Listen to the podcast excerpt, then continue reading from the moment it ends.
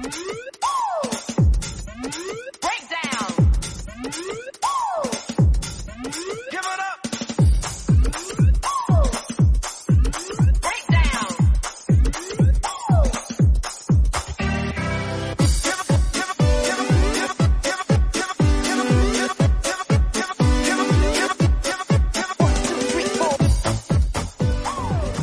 A Safe Room, la sección extra de Reseteando Podcast, tu podcast atemporal de videojuegos que como siempre, volvemos una vez más, todo el equipo, para hablar pues de cositas relacionadas con el mundo de los videojuegos. Hoy, antes de empezar, queremos comentaros un par de novedades que va a haber en relación con, con esta Safe Room, esta sección extra que estáis escuchando. Y es que a partir de ahora vais a poder escuchar una Safe Room nueva cada día 15 de todos los meses. Es decir, volveremos a emitir nuestros programas normales los días 1 de cada mes y aparte los días 15 para que la espera se os haga mucho más cortita podréis disfrutar de estas pequeñas píldoras extras en nuestro canal secundario para que bueno eso lo que lo que os estoy diciendo que, que la espera no sea de un mes sean solo dos semanas y esto se os haga mucho más ameno podéis escucharnos pues de camino al trabajo eh, de camino a, a, al instituto de camino a donde sea y se os haga pues mucho más ameno eh, hoy estoy acompañado como siempre de Juanma muy buenas, ¿qué tal? De Gabriel. Hola, muy buenos jóvenes. Y de Chris. Hola, ¿qué tal? Y bueno, chicos, como decía, eh, Safe Rooms todos los 15 de cada mes, ¿no? Claro, eh, tenéis que sintonizar ahí, eh, recordad suscribíos porque esta sección no muere, va a seguir y así tenéis ahí un, para que se haga la espera hasta el siguiente, pues más amena, más amena, nos vais a tener ahí comentando cosas, creo que a, lo mejor no tan atemporales en este, en esta pequeña sección y en, en, el programa de siempre, pues nos vais a tener con los, con los temas de siempre. Y ahora con los especiales que esperamos que os estén gustando, ya sabéis, comentadnos en redes. Por cierto, muchas gracias por la muy buena recepción que están teniendo los, los últimos audios que estamos subiendo, que la verdad es que os estáis volcando en, en Twitter y en otras redes sociales comentando un montón de cosas y, y la verdad es que se agradece un montón. Y bueno, quizá lo que no se agradezca tanto es lo que está pasando en el mundo de los videojuegos con el tema de los eventos. Pero bueno, vamos a ver qué opinión da cada uno, porque hoy vamos a hablar sobre eh, un debate que ha surgido, que se ha puesto encima de la mesa, sobre si los jugadores prefieren las ferias tradicionales como un E3, una Gamescom, un Tokyo Game Show, donde en cuestión de 3, 4 o 5 días todas las compañías, las grandes compañías de videojuegos y los estudios presentan un montón de novedades y bueno, pues hay luego allí unos sitios donde, donde probar todos esos juegos, todas esas demos, o bien los eventos digitales que permiten espaciar estos anuncios en el tiempo y que bueno, pues que como nosotros como jugadores no tengamos que meternos un maratón de 14 horas de conferencias en dos días, sino que en cuestión de pues cada semana podamos ir viendo distintas conferencias de distintos estudios que deciden mostrar los juegos que, pues que más le interesan enseñar al público en, en ese momento. Y, y, claro, son dos opciones muy distintas, aunque pueda no parecerlo, cada una tiene sus ventajas e inconvenientes, y hemos venido aquí a debatir, a ver qué nos parece a cada uno de nosotros, eh, cada una de las fórmulas. Y puesto que el debate lo puso encima de la mesa Juanma, si te parece, podrías empezar tú. Sí, yo, yo creo que para empezar, a los que amamos este mundo, ¿no? Creo que es raro que, que, le tengamos rechazo o queramos que desaparezca algo como el E3 o eventos similares, pero sí que es bueno, y ya que me has dado paso el primero, poner un poco, contextualizar este tema, digamos.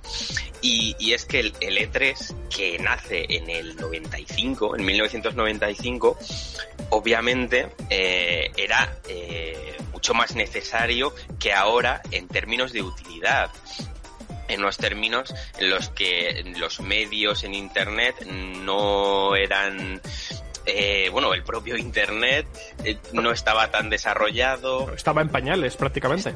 Totalmente en pañales. Eh, no, no teníamos esa avalancha de información, no existían las redes sociales. Eh, entonces, claro, sí que esa cita anual eh, donde todas las compañías se reunían era más, más útil y más necesaria tanto para los propios desarrolladores como para esos fans que, que tenían su cita ineludible ineludible, perdón, para ver qué, de qué iban a poder disfrutar pues el próximo, los próximos años. Eh, pero ahora sí que es cierto estamos mucho más bombardeados de, información, tenemos sobreinformación, de, de hecho, yo creo. Entonces, ¿hasta qué punto es necesario? Sin embargo, por otro lado, y ahora me gustaría saber qué opináis vosotros, es cierto que, que esa cita de los jugadores con el evento, eh, quizás estamos ya planteándolo más desde, desde un plano romántico, ¿no? Vamos a llamarlo, nos, nos fastidia, ¿no? Que nos la quiten porque es esa, esa zona del año en la que nos reunimos con amigos o puede ser en alguna casa o puede ser por algún por Skype, por Discord, para verlo, luego comentarlo, ver los anuncios. Hay uno que se levanta en la casa y grita, nos juntamos. Ese, ese soy yo, ese soy yo siempre, el que grita. Puedo dar fe. Así que, claro, yo por supuesto, de hecho, eh, hace, si no recuerdo mal, 2014, Cliffy B, padre de Gears of War, ya dijo, dijo que a él personalmente no le gustaban este tipo de eventos y que él creía que iban a desaparecer sí que es verdad que él lo dice más desde un punto de vista eh, como desarrollador en el que no le gusta que le metan los productores y demás tanta, tanta mano en sus productos y les metan prisa para tener demos para estas ferias y demás.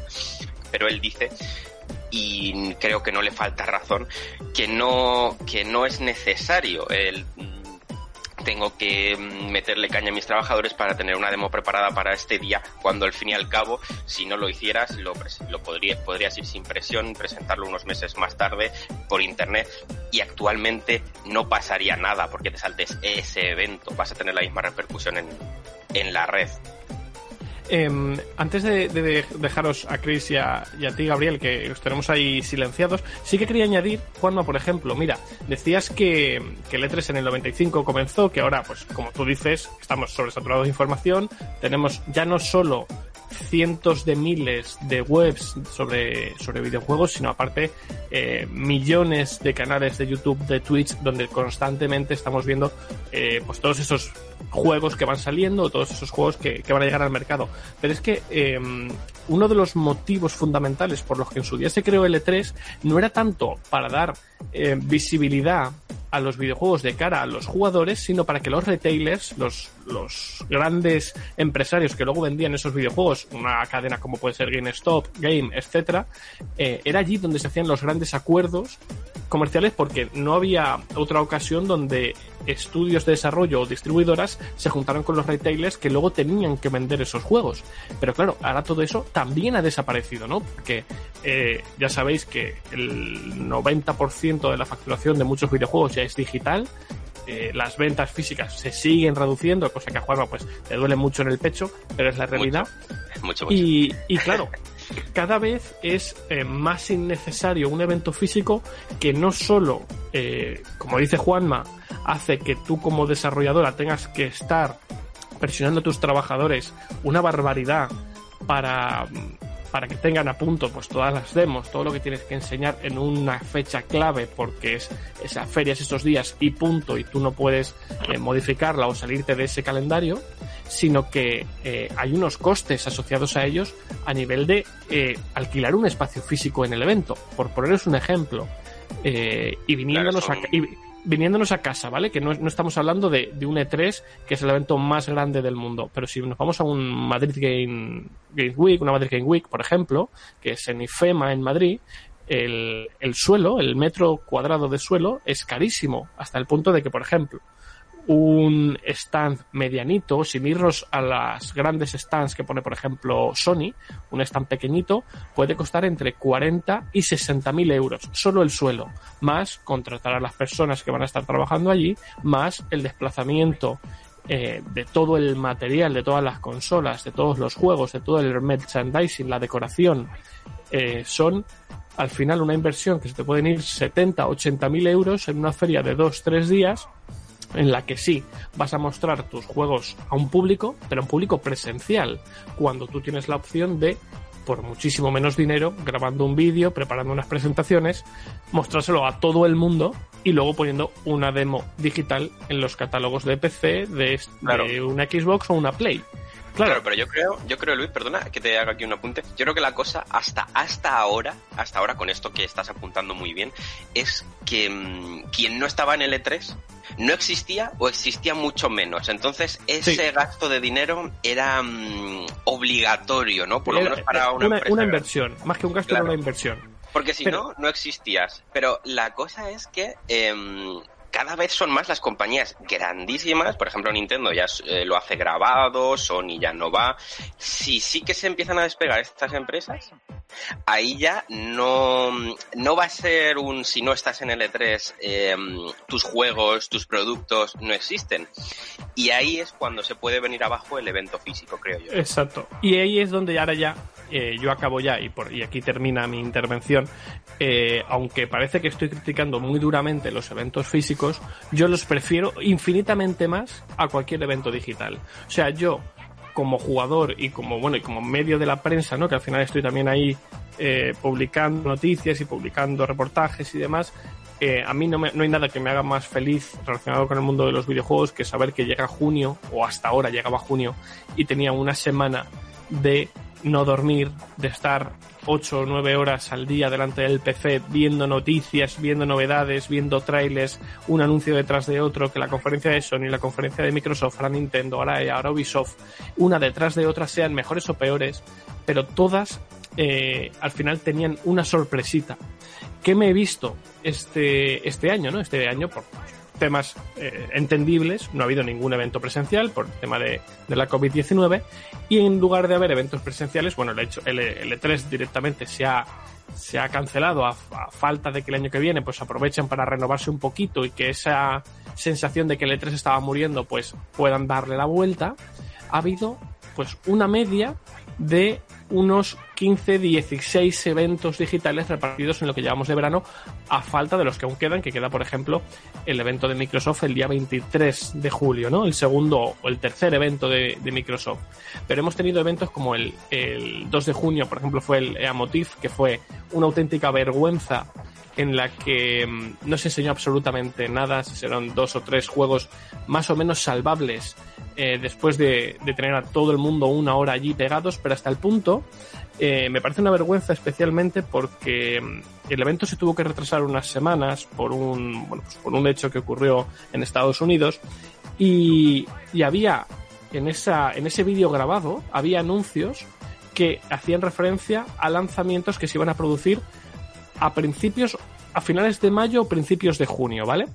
Bueno, pues ¿qué pasó? Que como el evento se retrasó varias semanas, cuando lo publicaron, en lugar de editar ese vídeo, lo dejaron tal cual y en la presentación se hacía referencia a cosas que ya se habían lanzado y que los jugadores llevaban jugando semanas como prepárate que en dos semanas vas a poder jugar a esto. Y es como, no, no, que llevo ya jugando dos semanas. Tío, por lo menos edita el vídeo en Sony Vegas. No sé, cúrratelo un poquito, que tienes a millones de personas viendo tu conferencia digital eh, en todo el mundo, ¿no? Pero bueno, hemos tenido otras, como por ejemplo la IGN Expo, que ha sido simplemente pues, vergonzoso también, porque se han hecho muy pocos anuncios y encima, en lugar de durar solo un día, ha durado tres, arrancando más horas ahí a los jugadores. Eh, la guerrilla Collective, que al final pues, fue un fracaso. Y bueno, es que en general ha salido todo bastante mal. Eh, se ha podido salvar, por supuesto, la de Sony porque presentó pues, una gran cantidad de juegos, dentro de que tampoco creo que estuviera al nivel de lo que pueden hacer en una conferencia física, porque creo que se ven más obligados a, sacar toda la artillería. Eh, por ejemplo, Ubisoft, que tuvimos la presentación hace muy poquito, eh, pues tampoco fue ninguna maravilla, la verdad. Eh, se quedó todo en un nuevo Assassin's Creed que ya conocíamos, nuevos datos de ese Far Cry que ya se había filtrado y ninguna novedad en la, en la práctica, ninguna IP nueva, y, ninguna novedad reseñable. Te quedabas con una cara un poco de tonto. Yo, yo pregunto con esto que, que, comentas. Que, que, hay muchas eh, retransmisiones, ¿no? Eh, como sustituto a las conferencias que se han quedado a medio camino, podemos llamarle, ¿Puede ser esto porque, porque claro, como este año el E3 no se ha celebrado pues por la, por la epidemia de manera lógica, pero sí que eh, más tarde se planean, por lo menos, em, otras ferias en otros lugares similares, sabemos que el E3 es la de referencia y la más grande, pero se planean otras ferias, puede ser porque em, las empresas ahora mismo están en un intermedio de necesito hacer algo online para, para em, enseñar cosas pero también me quiero guardar cosas para el evento físico. Yo, yo creo que es eh, simplemente el espaciar los anuncios en el tiempo para que vuelvan a tener eh, portadas. Porque, por ejemplo, Ubisoft, según terminaba el evento, ya decía, oye, que este mismo verano vamos a hacer otro igual con otros anuncios. Yo creo que esto va más por, ahora te lanzo unos anuncios, te tengo aquí entretenido una hora de tu tiempo, doy cuatro noticias, así mañana estoy en todas las portadas y el mes que viene hago otro evento con otros cuatro anuncios, dos mediocres y dos vale vea, venga va, están decentes y vuelvo a estar en todas las portadas. Y al final es una cuestión de engagement, de impresiones y de estar presente en las portadas más veces por mucho menos precio. Nintendo ha hecho lo mismo, ha publicado en cuestión de dos semanas dos eh, Pokémon Presents, como lo han llamado ellos, ¿no? En uno anunciaron tres o cuatro juegos eh, muy pequeñitos y dijeron la semana que viene más y a la semana siguiente pues hicieron otro evento igual anunciando pues un MOBA de Pokémon. En lugar de hacerlo todo en el mismo evento, te quitan dos veces tu tiempo, te, te invitan dos veces a que estés con ellos para anunciarte lo mismo que podían haber hecho en, en un solo evento. Pero bueno, les merece la pena porque tienen más portadas en, en todas las bueno, webs. Bueno, con los eventos de Nintendo sí que es verdad que, que este eh, esta ilusión que, por ejemplo, nosotros compartimos con el E3 hay mucha gente aficionada a los Nintendo Directs y además Nintendo creo que se lo se le ocurra. Porque, por ejemplo, también lo tienes por juegos. Muy, has dicho tú muy bien Pokémon, pero también tenían los Smash Directs para Sí. anunciar los personajes DLC y tal. Y es algo que gusta mucho, por lo menos a la base de usuarios de, de Nintendo. O sea, que lo siguen mucho, tienen mucha ilusión a ver qué nos anuncian en este de, pues, de Pokémon, tal. Así que por ese lado, para yo le doy ahí mi, mi like a Nintendo. Pues yo también, pero bueno, eh, Chris, Gabriel, ¿qué opináis vosotros? Que estamos aquí, Juanma y yo, monopolizándolo todo. Bueno, Pero más bien es un biólogo lo que estáis haciendo. como- son- Sí, macho. eh, el monólogo es uno y biólogo es dos, claro. ¿Qué, qué opináis vosotros? ¿Qué opináis? pues a ver, yo todo eso que habéis dicho está muy bien, pero tengo que hablar por parte de un, de un sector bastante grande de la población que no habéis mencionado, que es el sector de la población que quiere Las, un las E3, zarigüeyas, las zarigüeyas. no, que quiere un, E- un E3 presencial por los memes. Claro, Esto también, también. Eso eso existe también. Esto es un hecho. Yo, por ejemplo, soy una persona que, a ver, eh, la verdad es que años anteriores que me he visto el E3, mm, que creo que esto ya lo mencionamos en su día, que dije, joder, es que este año a ver cómo lo hacen, porque si no lo hacen de seguido, pues como que no tienes el horario eh, establecido, como has dicho tú antes, Luis, ¿no? Como que decías, esta semana voy a full. Claro. Entonces, eh, pues como que no lo tienen tan establecido y pues les es más complicado verlo. Y claro, si te es complicado verlo, no puedes sacar el meme de primeras y no, no tiene tanta gracia, ¿sabes? Ya llegas como tarde, ¿no? Como que te sientes fuera, porque al final estos, estos eventos son eventos que están hechos para que la gente pues los comente mmm, más o menos a la vez que el evento. Si tú haces un evento que no es presencial y todo tu evento se basa en poner anuncios, que está bien, y en hablar delante de una pantalla y leyendo un prompter, pues eh, no das mucho espacio para memes. La gente los va a hacer igual porque, porque la van a hacer igual porque son memes. Pero mm, a mí, por ejemplo, no se me olvidan. eh, en 2008 creo que fue cuando sacaron los personajes del Smash y decían, están dejando otra vez a este fuera. O los memes que se hacen siempre con el Smash, que O Yo, lo de ejemplo- Samus, lo de Samus, ¿no? Que pusieron en un direct, si mal no recuerdo, eh, pues se pusieron en el, en el Ultimate la imagen de Zero Suite Samus y fue, esta vez se queda fuera y, y la pusieron como en blanco y negro y acto seguido fue que no, pero eso en un directo oficial de Nintendo. Sí, es verdad, porque, porque ya las propias compañías juegan con el propio, con saber que la gente va a hacer memes y que Claro. son originales. Es Hombre, cuando se cargaron a cuando se cargaron a todo toda la plantilla del Smash, la Sí, risa sí. que hubo, yo es que madre mía, cuando se cargaron a, a toda la plantilla, bueno, ¿quién sobrevivió? Era Mario el único. Kirby, Kirby porque Kirby. es el personaje de Sakurai. Joder, es que madre mía. No sé, yo me reía mucho y por ejemplo el año pasado, no me, no me voy muy lejos porque el año pasado es que fue maravilloso. Con Keanu Reeves gritándole Sí, de sí. vuelta You're breathtaking a uno del público. O la Ikumi Nakamuri, Nakamura que acaba de tener ahora un bebé, por cierto. Eh, pues siendo ella, ella en Felicidades, que sabemos que no os oye. siendo ella en sitio, o sea, súper, no sé. A mí me gustaba mucho eso, el, el factor humano del E3, porque al final si lo haces a distancia no hay tanto factor humano porque como es una grabación, pues Si sale mal, lo repites. Y en la vida real, pues si te sale un tío en bolas en medio de, de, del El E3, escenario, pues, improvisas.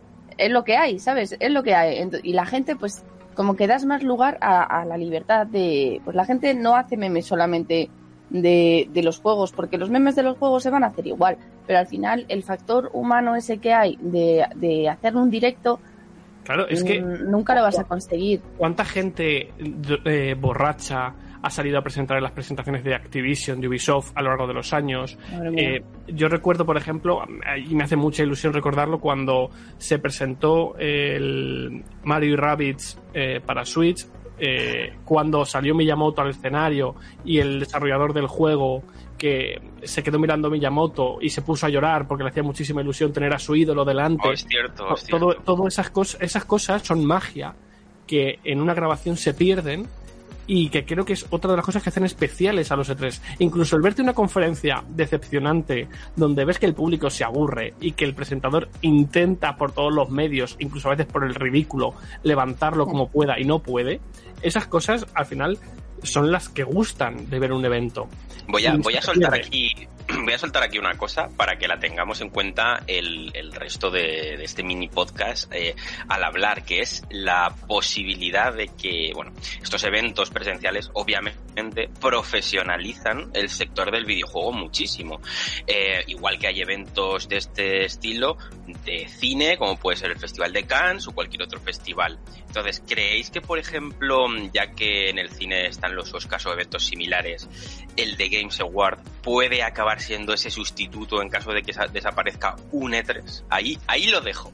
Uf, no, no me gustaría, no me gustaría porque no me gustan los Games Awards, sobre todo estos últimos años, creo que sea, aunque han mejorado, no me terminan de gustar, pero podría pasar, podría pasar aunque no me guste.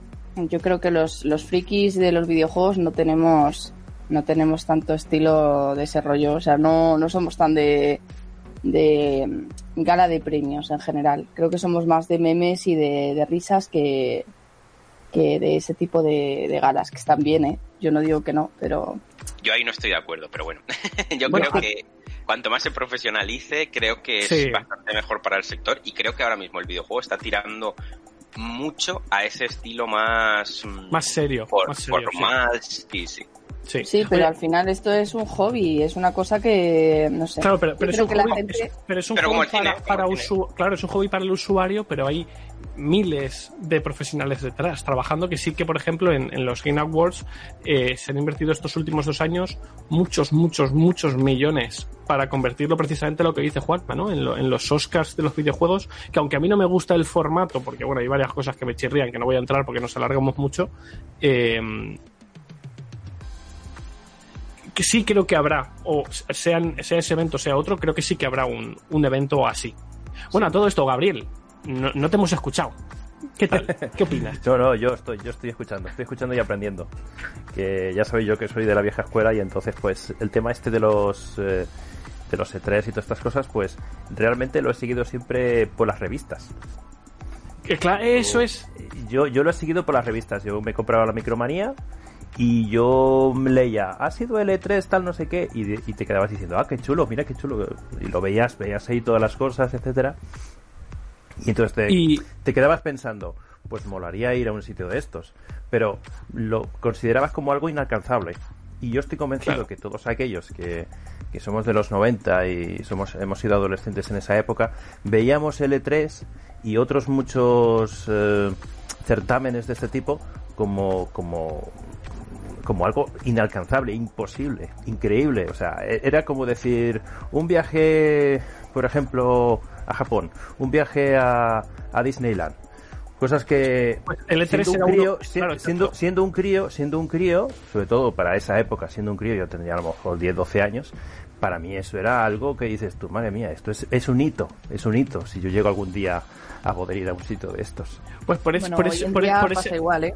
pero por ese pensamiento justo es por Pero lo ahora que no me da- pasa, no, no, ahora yo considero que no pasa igual, ahora es con mucha más facilidad que puedes ir a estos, Claro, sí, puedes ir. eventos. Sí, pero, pero precisamente por eso creo que no deben desaparecer, porque, porque el, el hecho de que sí sé que son más caros, que son menos productivos, que se saca menos rendimiento y que, y que sí que son peores a nivel de datos respecto a un digital. Pero el hecho de que un chaval pueda irse a una ciudad dada, en este caso Madrid, por ejemplo, por hablar de los chavales españoles, a estar allí jugando a cosas que no va a poder jugar en su casa hasta dentro de un año, rodeado de un montón de gente que le gusta lo mismo que a él, viendo competiciones de eSports en directo, creo que, que ya no solo es el hecho de eh, vale, sí, estoy viendo videojuegos, sino estoy creando una comunidad o estoy ayudando a que la gente Sí. cree una comunidad de gente que le gusta lo mismo y, y creo que eso cuenta y creo que eso en- precisamente hoy en 2020 donde es mm, se juega mucho más online, cada vez se juega menos en las propias casas con amigos en el salón porque no se da,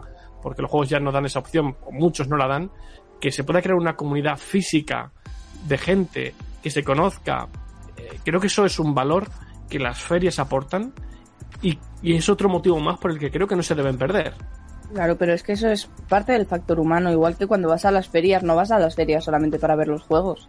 O sea, Claro, evidentemente tú vas, el, fa- el factor principal por el que vas es para ver los juegos, pero mm, yo no me meto sola, por ejemplo, a una feria, hay gente que lo hace, mm, totalmente respetable y tal, pero yo no me voy sola a una feria de videojuegos, yo me voy con amigos, como dices tú, ¿no? O para reunirme con gente con la que a lo mejor no me veo normalmente, porque no son de, de mi Claro. círculo de, de amigos, pero es gente que conozco del mundo de los videojuegos, o, o simplemente para vivir lo que es el ambiente, ¿no?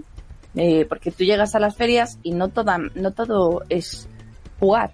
A veces también hay otras cosas, hay puestos que te explican cosas, hay conferencias Claro. que, mm, pues sea, como por- este podcast, pues en conferencia...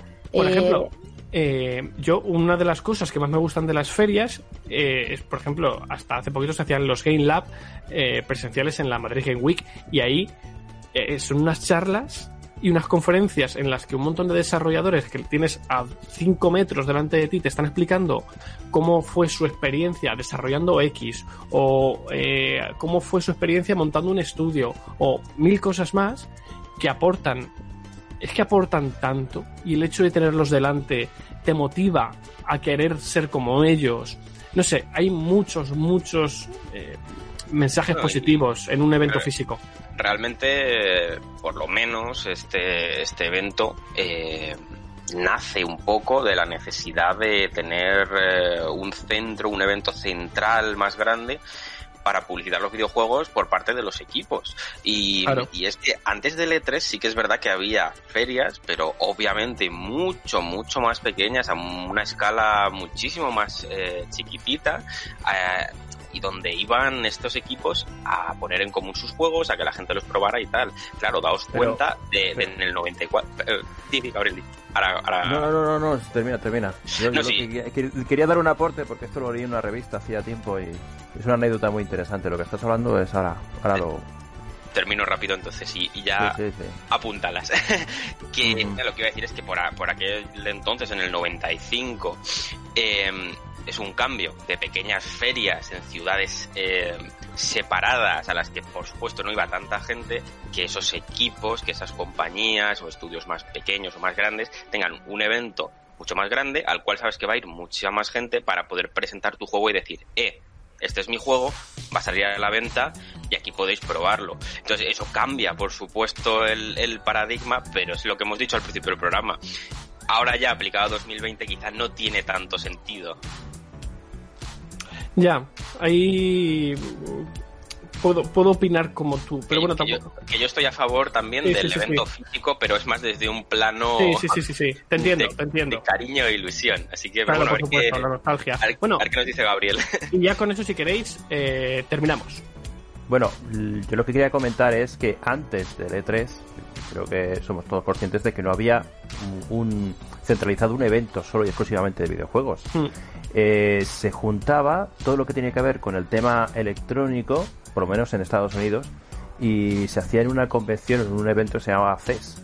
Y era al consumidor se presentaba pues avances eh, electrónicos, pero ahí podía haber absolutamente de todo y se incluían los videojuegos. Sí. Y una anécdota muy chula en la que Sega durante muchos años estuvo yendo a ese, a ese evento.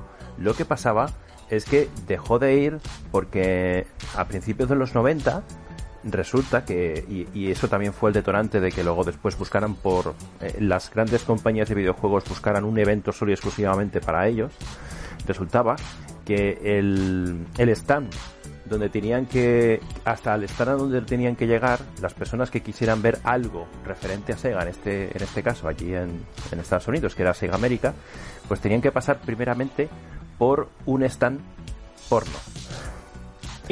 Pero Que sí- también- y sigue, también- ocurri- sigue- también- sigue ocurriendo.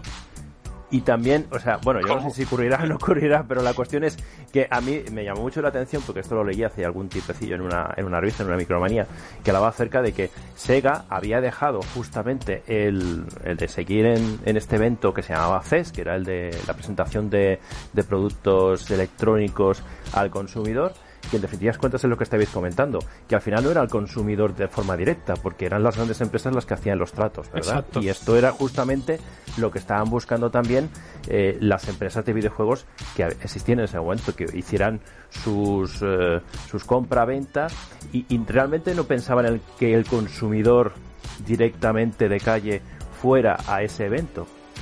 Sí. En un principio no, no es que nos- no le interesara, Pero no, que no, le pero interesara, pero, no, lo había- no- habían caído. público, no habían caído, claro. No habían caído, no. Pero entonces es muy interesante porque vemos cómo ha ido evolucionando. Y una de las cosas que también quería comentar es que, eh, a ver, yo también estoy de acuerdo en que los eventos directos son únicos. Pero también tenemos que tener presente de que un evento directo en el cual todas las empresas, aunque ahora en estos momentos ya sabemos que el- todas las grandes desarrolladoras y las grandes empresas de los videojuegos se han, han ido saliéndose de estos grandes eventos porque no les convenía, ¿no? Por el tema de agenda, porque se solapaban unos con otros. Ahora, eh, con el tema digital, si lo quisieran hacer bien, partiendo de la base de que lo hacen bien, pues entonces les da la posibilidad de, de hacer sus propios eventos únicos y de no solaparse y de no coger y decir, bueno, pues es que resulta que hemos solapado la salida de este videojuego y con la salida de este videojuego de la, com- de, la competencia o, o de este sistema nuevo o de este nuevo engine eh, con una, claro, antiguamente era todo el mismo día o en las mismas fechas y se solapaban todas las noticias. Pienso que en ese sentido las empresas han ganado. Por supuesto. Han ganado, por supuesto. Ahora que se hayan relajado hasta el punto de que mm, hagan las cosas mal, pues eso ya te demuestra Claro. de que de que no hay de que de que pasan un poco del tema. Yo, eh, Vamos, pienso yo. Por, por ya aportar a lo que tú has dicho y ya terminar, eh, creo que sí, que las empresas ganan con los eventos digitales, por supuesto. O sea, creo que les salen más rentable, que llegan a un mayor público, que, que como digo, llenan portadas eh, solamente con sus juegos en lugar de tener un batiburrillo de noticias de todo que caen y se hunden cada 10 minutos porque hay 40 anuncios nuevos a los 10 minutos. Y, y en ese sentido han ganado, pero creo que como usuario o como usuarios, al menos este año, hemos perdido porque no, no se está poniendo toda la carne en el asador. Si en otros años los eventos digitales continúan y si pusiera toda la carne en el asador, a mí no me importaría tanto. Pero creo que este año las empresas han ganado porque les ha salido muy a cuenta, pero como usuarios hemos perdido mucho tiempo en ver muchos eventos que no han dejado esas sorpresas que dejaban los eventos físicos hasta ahora. Y con eso yo ya finalizo aquí. Yo solo para, antes de, terminar el- este podcast, eh, voy a dejar solo, voy a decir solo esto. ¿Os fijáis cómo el digital es el mal? Va, va a acabar con, con el formato físico de todo, no solo de los juegos, también de los eventos. Por, por Dios, tenemos que parar esto, tenemos que parar También de las personas, también de las personas. No, la verdad es que bueno, ha sido una charla bastante interesante, bastante distendida. Yo creo que hemos dado muchos puntos de vista y es que poco más que añadir en este, en este safe room. Bueno, Chris, ¿quieres aportar algo antes de acabar? ¿O, con, o terminamos ya?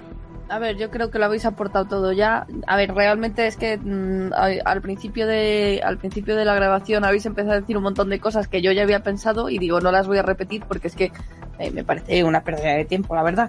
Entonces, pues eso, la conclusión es esa que para mí los eventos los eventos presenciales eh, tienen un valor añadido que no se puede medir con, con, con dinero, por así decirlo que sí se mide con dinero, porque evidentemente si, si haces una feria, pues tienes que contratar a gente y, y recibe dinero más gente, aparte de las empresas que lo organizan. Eh, y que y que los memes pues eh, siempre van a, a triunfar más en un evento físico que en uno que en uno digital Y nada, me, me- gusta tu argumento de los memes, la verdad. Es que lo de los memes, tío, es que es lo principal. O sea, vamos a ver, vivimos en una época en la que las redes sociales son mm, lo más importante para un sector muy alto de la población. Lo cual no es algo bueno, pero Ya, pero es lo que hay. Es lo que hay, es así. Eh, entonces, vamos a ver, tú cuando te levantas por las mañanas, pues eh, mucha gente lo que hacen es que miran el Twitter. Pues imagínate levantarte por la mañana en 2018, 2019 y ver un meme más de The Last of Us 2, pues llorando de la risa otra vez, ¿no? O los memes del Kingdom Hearts 3. ¿Cuántos años estuvieron sin sacarlo? ¿Podéis recordarme cuántos años estuvieron esperando al Pues, Kingdom Hearts 3? prefiero, prefiero no volver a sufrir ya acordándome de eso, la verdad. Pues tú imagínate la mañana del E3, antes, antes de ver la, la, la primera, eh, la esta de, joder, Conferencia. sí, antes de ver la conferencia, la que crees que van a anunciar el Kingdom Hearts, ya desde por la mañana, tú te metes en Twitter o en, en cualquier, la red, en la red social que quieras y ya empiezas a ver los memes. Memes nuevos, memes ya- que no se habían hecho hasta ahora Ya de que Kingdom Hearts. Y luego ves la conferencia y no ha salido más memes, memes que dan para un año entero de memes. Yo, ya que has nombrado de las OFAS 2, eh, quiero recordar en el E3 ese escenario ambientado totalmente en el lugar en el que comenzaba el tráiler. Son, son, me imagino que fue un desembolso de, de dinero la ambientación, pero es algo que al público se le quedó en la retina. Entonces, eh, eso en un directo en el cual no vas a tener escenario y tal, por ejemplo, no puedes hacerlo y creo que es una de las cosas que, que los fans del juego seguramente se acuerden y tengan grabado. Hombre, y el que cobre, el, el, el Ese montador también, lo tiene, escenario. ese también lo tiene Yo- grabado, sí. Yo como persona que ha trabajado en escenarios, te digo, evidentemente es muchísimo mejor que, que, que sea presencial, porque la gente que trabaja ahí come un día más, ¿sabes? Más puestos Entonces, de trabajo, claro. Y además es que son empresas, las empresas que van al E3, como habéis mencionado antes, que son las empresas más grandes, normalmente, joder, esa gente tiene mucha pasta, puedes pagar perfectamente eh, un montaje de escenario que esté guapo. Que poner un prompter y una pantalla, o sí, y un, y un croma detrás, sabemos todos, ¿sabes? Vamos, es que no te hacen falta mucho. Como mucho puedes pagar al editor y al que te ayude a montar un poco el set del prompter.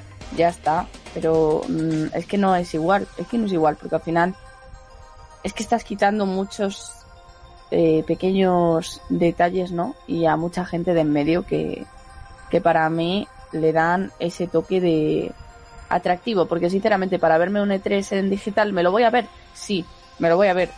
Pero para vérmelo en digital, me leo las noticias al día siguiente y ya está, ¿sabes? Que no. mm, no le veo tanta gracia.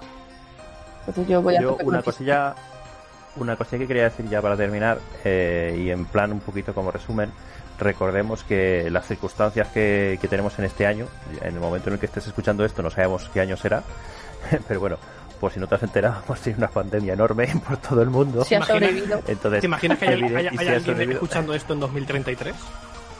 Ya, pues molaría. ¿Te, imaginas a alguien, Entonces- ¿Te imaginas a alguien vivo en 2033 después de esto? Eso, yo creo que sí, yo creo que esa es la pregunta. bueno, la cuestión es que si estás escuchando esto, pues evidentemente si en este año ha habido todo esto en tema digital, ha sido por esta razón. Se supone, se supone y esperemos que para años eh, eh, posteriores, eh, a partir del 2021, las cosas deberían cambiar, sobre todo si la pandemia se ha podido superar, etcétera, ¿no? Eh, y se supone que esto del tema digital debería quitarse. No sabemos cómo lo van a tomar las, las empresas, ¿verdad? Aquí lo que hemos hecho ha sido quejarnos, entre comillas, un poquito de que a pesar de que no había ningún otro remedio que tenía que ser de forma digital, las empresas tampoco se lo han tomado al, se lo han tomado en serio. Eh, estabais comentando el tema del, del Ubisoft, ¿no? Eh, que, ha, habido recientemente, ¿no? Y creo recordar que, que Ubisoft para eh, para que vieras su conferencia te regalaban un juego. Sí. Sí, sí. Porque se ve que no, sí. no había no había manera no había manera y, y en base al tiempo que pasabas viendo la conferencia pues te daban skins te daban, Exacto, te porque daban al, más cositas porque al final es lo que decía yo antes, todo se basa en datos, en número y en portadas, impresiones. Cuanto más gente Claro. tengas viendo, aunque la gente tenga puesta la conferencia y, y se Mm. vaya a jugar a la consola mientras tanto, tú al final, Sí. como departamento de marketing, puedes justificar el, oye, mira cuánta gente ha ido aquí viendo el evento. Claro, claro. Entonces ahí con- dándole, regalando terrones de azúcar, pues parece ser que entonces es como una forma de, de acercar a, la- a las personas a, a esos eventos digitales. Pero si luego después ese evento digital no da la talla Exacto. y es un poco desastre, pues entonces eh, es una pena, ¿no? Porque eh, estás regalando, es como, sí, te regalo esto, pero estás haciendo algo que no te gusta, realmente. Ahí está. En fin, eh, Bueno. lo dicho. Muy- muy- Si esto para el año que viene, para el año que viene esto cambia, pues genial, es lo suyo. Muy, muy cortito, ya no sobre, ya fuera del, del tema y para cerrar, que estoy viendo que, que, que Luis quiere, Chicos, no os podéis ir de aquí, no podemos ir de eh, aquí. quiere, quiere cerrar el podcast. Entonces voy a darle paso a la salida, que si no nos tiramos aquí. Y decir a los oyentes que precisamente por esta por esta crisis del COVID, por esta epidemia, no estamos pudiendo grabar porque tenemos la emisora donde normalmente lo hacemos cerrada, entonces los capítulos al uso pues ya continuarán cuando cuando abran, quedarán unos meses, tampoco más, y ya los ya continuaremos, pero sí que estamos subiendo al canal principal especiales. De momento tenemos un debate entre PlayStation 1 y Nintendo 64 y también un especial sobre la saga Silent Hill, ¿vale? Eh, tenéis ese contenido de momento y en cuanto podamos continuaremos a partir de ahora lo que os hemos dicho al principio, los safe rooms también cada día 15 de, de cada mes como intermedio entre programa al uso y programa al uso vais a tener esta mini pildorita, así que no os lo perdáis. Y, como dice Juanma, cerramos ya. Nos escuchamos otra vez el día 1 con un especial. Por cierto, arroba reseteando barra baja cast, Twitter, Instagram, reseteando podcast, en Facebook, y no sé si me dejo algo, pero comentadnos también en, en iBox, comentadnos qué os parece, eh, si compartís nuestras opiniones, de verdad que nos interesa, no me canso de decirlo, nos interesa lo que pensáis. El número de cuenta. Eh, También, También. nos interesa, exactamente. pues nos escuchamos muy pronto, chicos. Hasta la próxima. Hasta luego. Chao, chicos. Adiós.